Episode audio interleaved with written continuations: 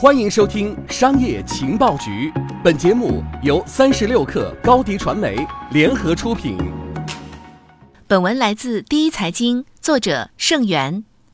印度政府为苹果和特斯拉等高科技公司在当地开店铺平道路。据印度媒体报道，印度政府于当地时间八月二十八日发布了外国直接投资 FDI 新政，放松单一品牌零售采购规范。这也是此前苹果和特斯拉等公司提出的核心要求。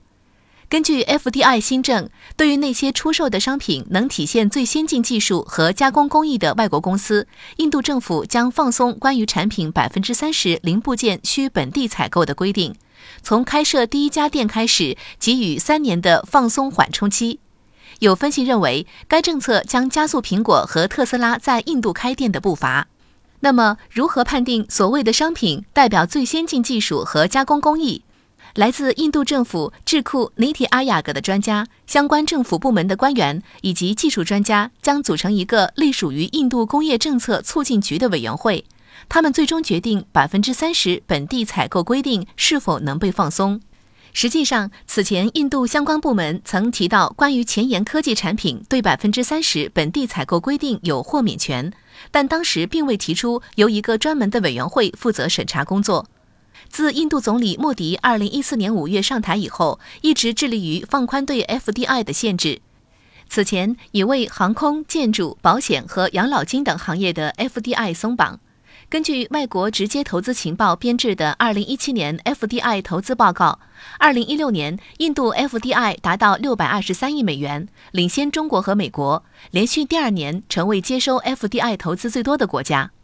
然而，印度 FDI 的相关规定还是绊住了一些全球高科技企业进入印度市场的脚步。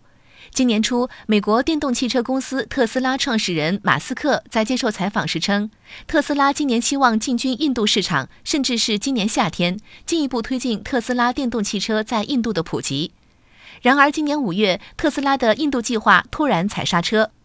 马斯克在社交媒体推特上被网友问及特斯拉在印度的计划时，回答称：“或许我误解了，但据我了解，百分之三十的零部件必须由本地提供。”但印度尚无法提供这些。